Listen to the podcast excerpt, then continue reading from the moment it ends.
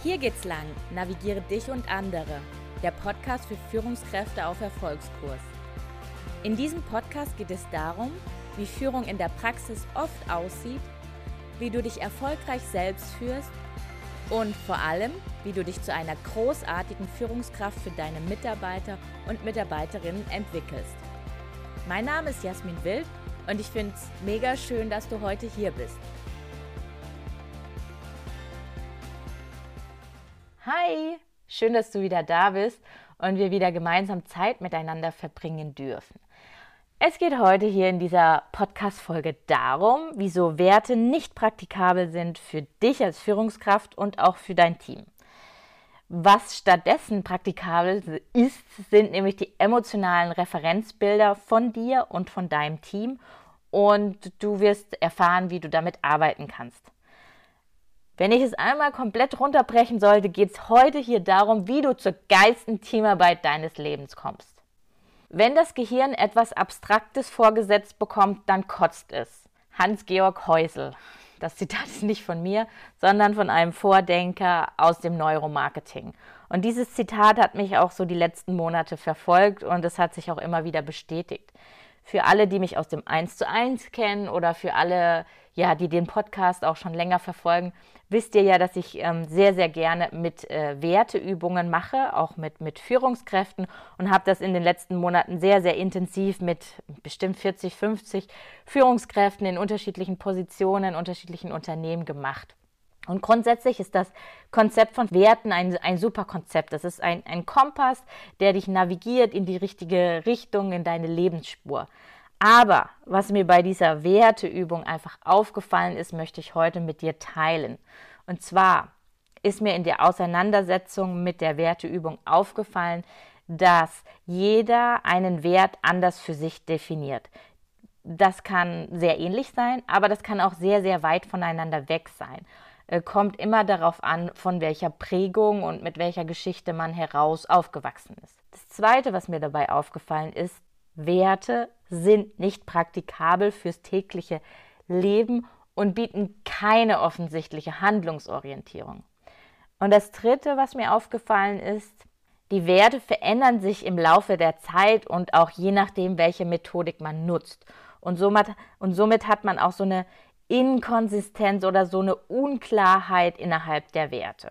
Also was meine ich damit, wenn ich sage, jeder definiert einen Wert anders für sich? Wir haben jetzt den Begriff Familie. Wenn ich mit den Führungskräften gearbeitet habe, dann habe ich immer nochmal nachgehakt, was bedeutet der Wert dann konkret für dich. Und zum Beispiel für die eine Führungskraft kann es heißen, Familie be bedeutet für mich Nähe und Vertrauen und ich habe auch so Assoziationen mit, mit Kuscheln und Wärme.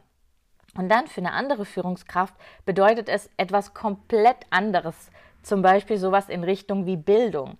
Ich habe dann so Sätze von der Führungskraft gehört, wie zum Beispiel, es kann doch nicht sein, dass es Verschwörungstheorien bei uns in der Familie gibt. Wir sind doch eine gebildete Familie. Wir haben doch alle einen akademischen Hintergrund. Und die Folge ist, dass äh, zwei unterschiedliche Führungskräfte beide von dem Begriff der Familie sprechen, aber die eine Führungskraft meint mit der Familie eher das Thema Nähe, Vertrauen und die andere äh, Führungskraft meint mit dem Begriff der Familie eher das Thema Bildung. Und jetzt komme ich zu meinem zweiten Punkt, warum Werte nicht wirklich so praktikabel fürs tägliche Doing sind. Und eigentlich die Ursprungsidee oder die, der Zweck von Werten ist ja, dass man richtige Entscheidungen treffen kann und dass es eine ganz einfache Grundlage dafür gibt. Und ich möchte dir ein Beispiel von mir persönlich mitgeben. Und zwar habe ich ähm, ja so ein Journal, welches ich jeden Morgen benutze. Und das sind einfach so Fragestellungen. Das ist wie so ein geführtes Tagebuch.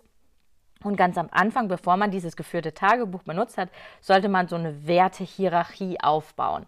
Also was ist mein wichtigster Wert, was ist mein zweitwichtigster Wert und so weiter. Also eine Wertehierarchie von 1 bis 5.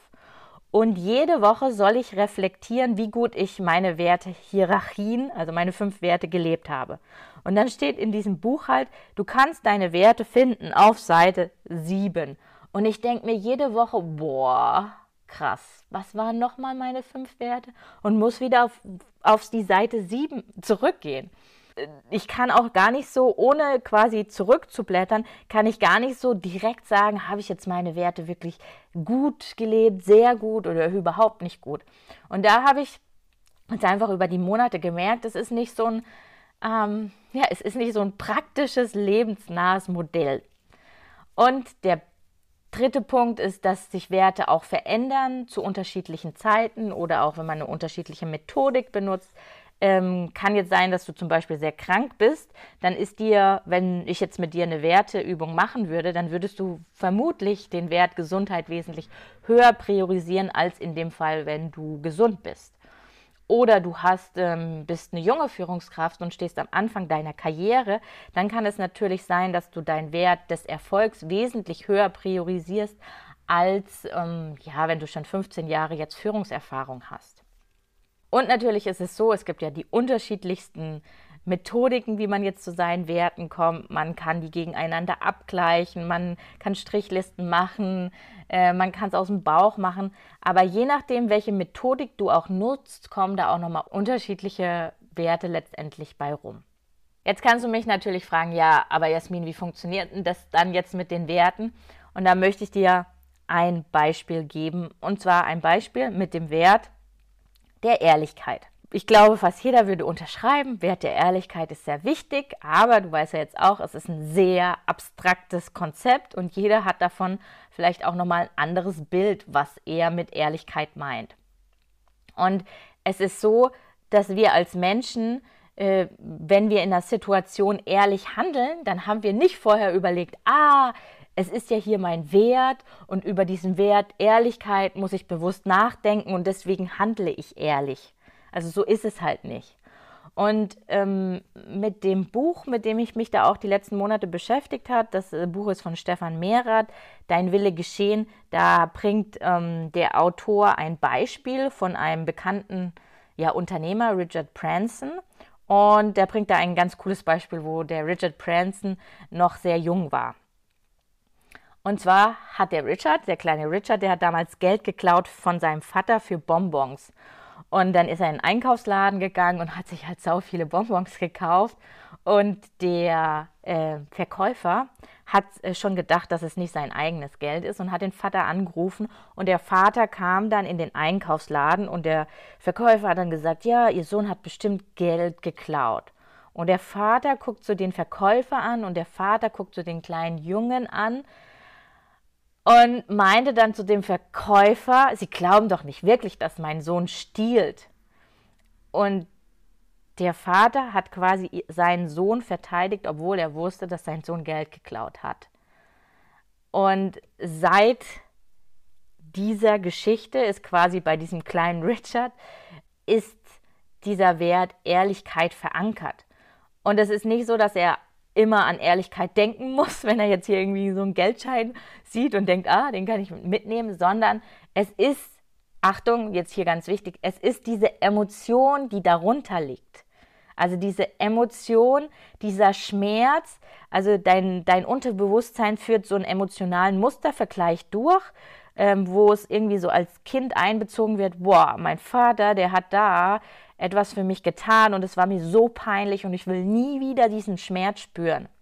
Deswegen, das ist das, was das Gehirn dann letztendlich macht. Und es ist nicht so, dass das Gehirn sagt, ach, Achtung, hier, abstraktes Konzept von Ehrlichkeit, ähm, sondern es braucht wirklich, es hat da so einen Mustervergleich und möchte, also das Wesentliche ist die Emotion, die quasi darunter liegt. Und es war sauspannend. Ich lese so diese Geschichte von diesem Richard und als ich diese Geschichte so lese, denke ich so, hä?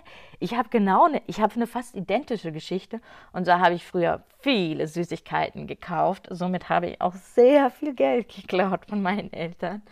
Und es gab neben uns, neben unserem Haus, gab es so einen Bäcker und wow, ich habe mir echt krasse so ich weiß nicht, ob du das noch weißt, dann gab es so diese Schnuller oder diese Boxen, diese Plastikboxen, wo es dann dieses ganze Gummizeug gab oder diese Rattenschwänze. Ich habe mir richtig viel gekauft. Und ich weiß noch, eines Tages bin ich heimgekommen und meine Mutter, das müsste ja noch D-Mark-Zeiten gewesen sein, die hat sich einfach, die hat 10 Mark gesucht und ich hatte diese 10 Mark vorher geklaut. Und ich musste es ihr natürlich sagen und ähm, das war mir sau unangenehm Ähm, ja, und ich erzähle die Geschichte jetzt nur, weil die mir gerade dazu auch eingefallen ist. Und was dann halt nochmal lustiger ist, als ich dann in dem Buch rum, rumgeblättert habe, da war nur so ein Sternchen und das Sternchen war dann unten, äh, ganz unten an der Seite nochmal erklärt. Und da stand, dass ganz viele haben ähnliche Geschichten zu dem Wert der Ehrlichkeit. Also kannst du auch mal überprüfen, ob du vielleicht auch so eine ähnliche äh, Geschichte hast ähm, wie der Richard oder wie ich zum Thema Ehrlichkeit. Ja, und für was sind Werte denn jetzt eigentlich gut?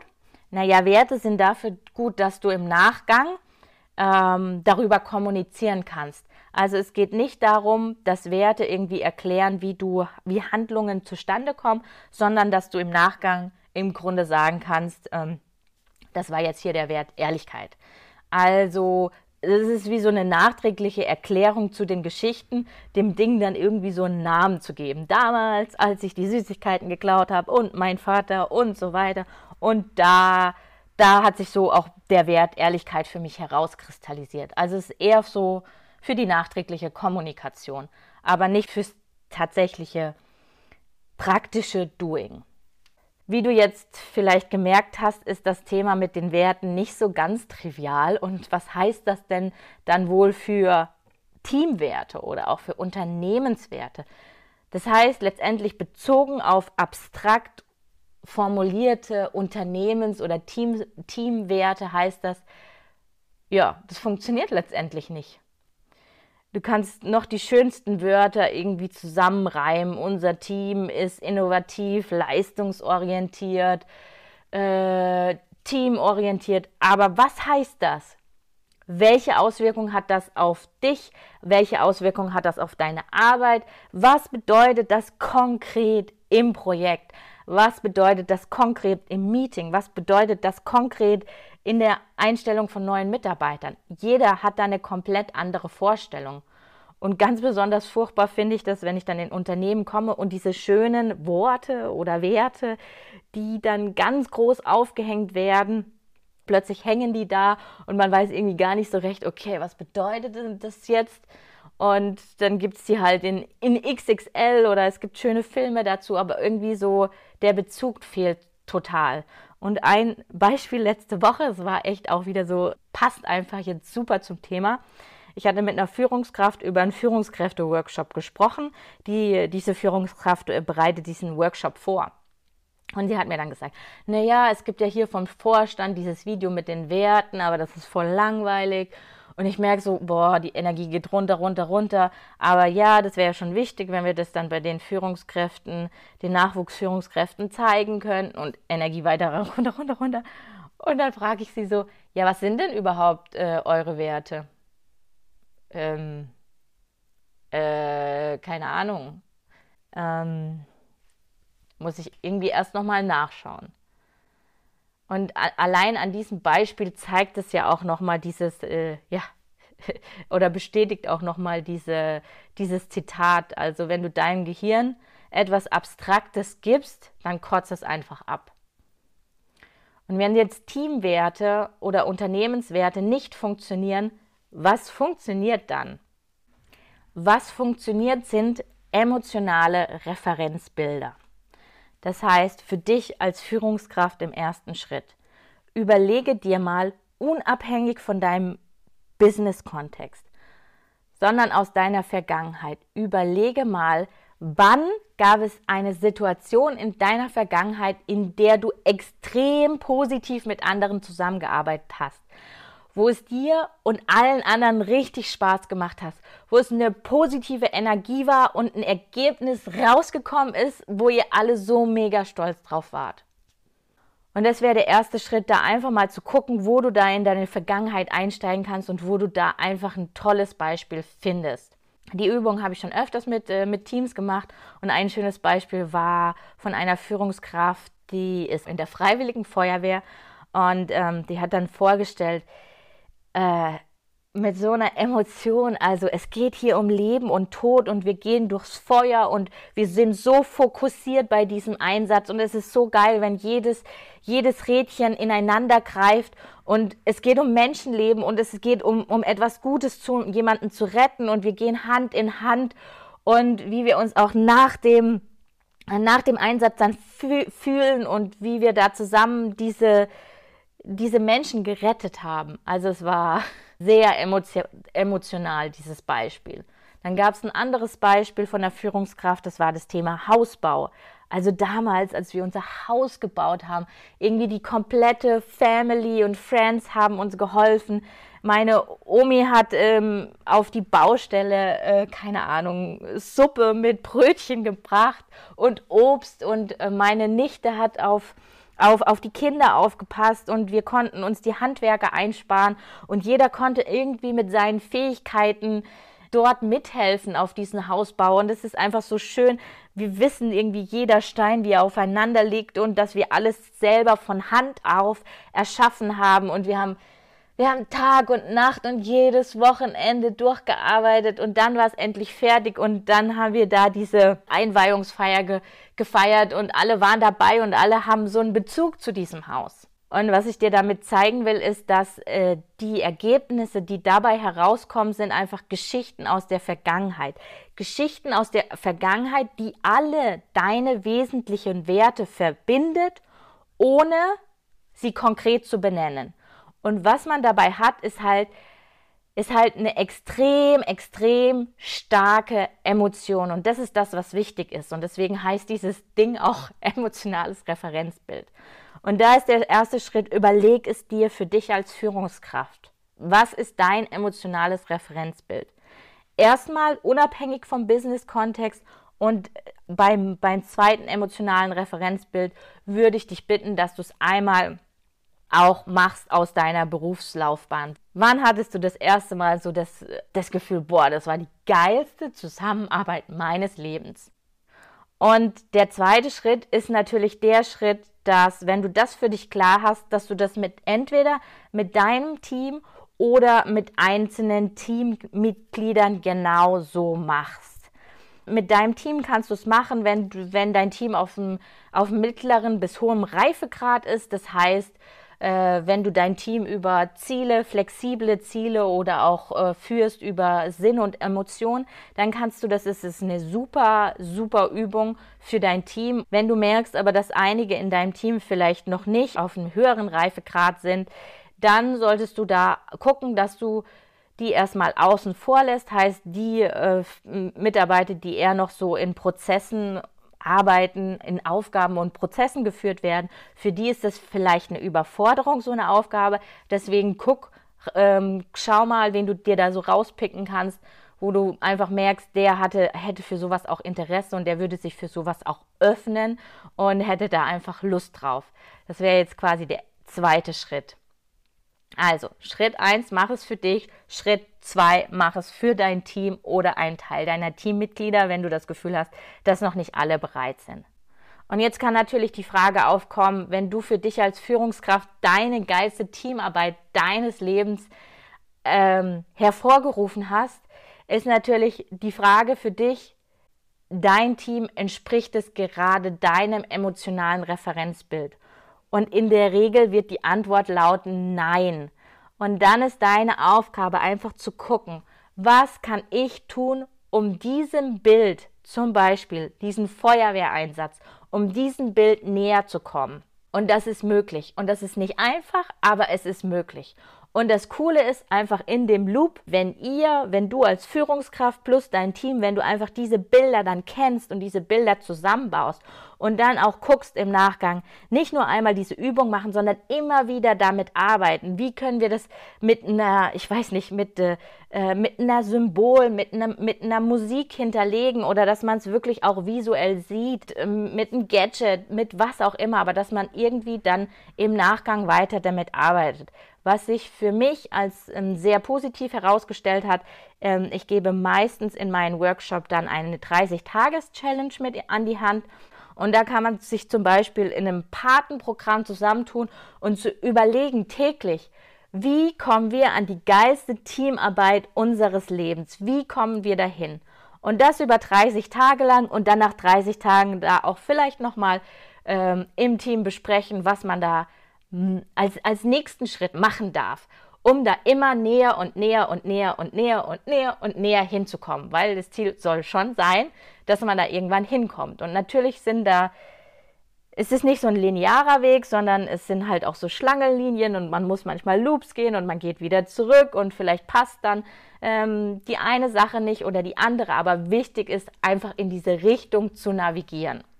Vielleicht eine Frage noch zum Ende hin, ist es, ähm, eignen sich letztendlich alle Erinnerungen als positive Referenzbilder?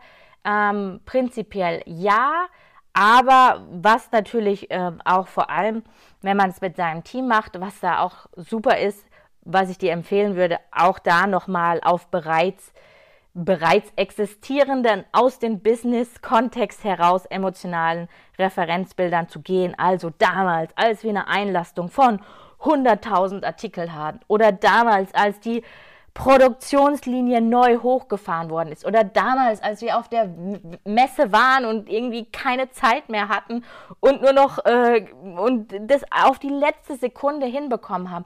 Oder damals, als wir dem Kunden irgendwie die beste Präsentation unseres Lebens gezeigt haben. Also das, was auch schon bereits da ist und das, was schon existiert in deinem Team, auch mit diesen Bildern immer wieder arbeiten, weil mit diesen Bildern, da hat ja jeder so eine Emotion mit dazu.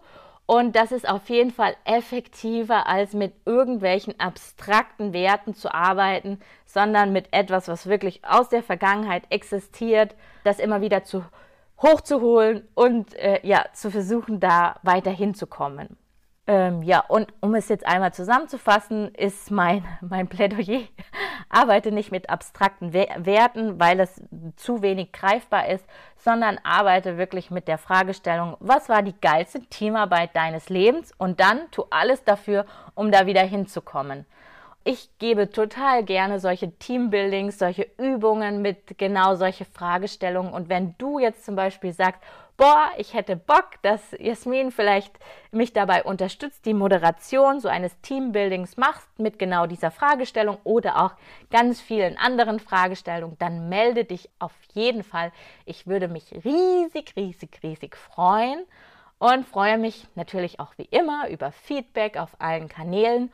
Und Spoiler hier schon mal, dass ich gestern eine Zusage bekommen habe für in zwei Wochen für einen Podcast-Gast. Und dieser Gast ist eine wirkliche Expertin in Sachen Emotionen und in Sachen Entscheidungen treffen. Und Entscheidungen treffen ist so ein spannendes Feld und deswegen könnt ihr auf jeden Fall gespannt sein, weil die Dame, die hat echt viel zu sagen und aus meiner Sicht sollte das die ganze Welt wissen. Seid ihr auf jeden Fall dabei. Alles Liebe, deine Jasmin.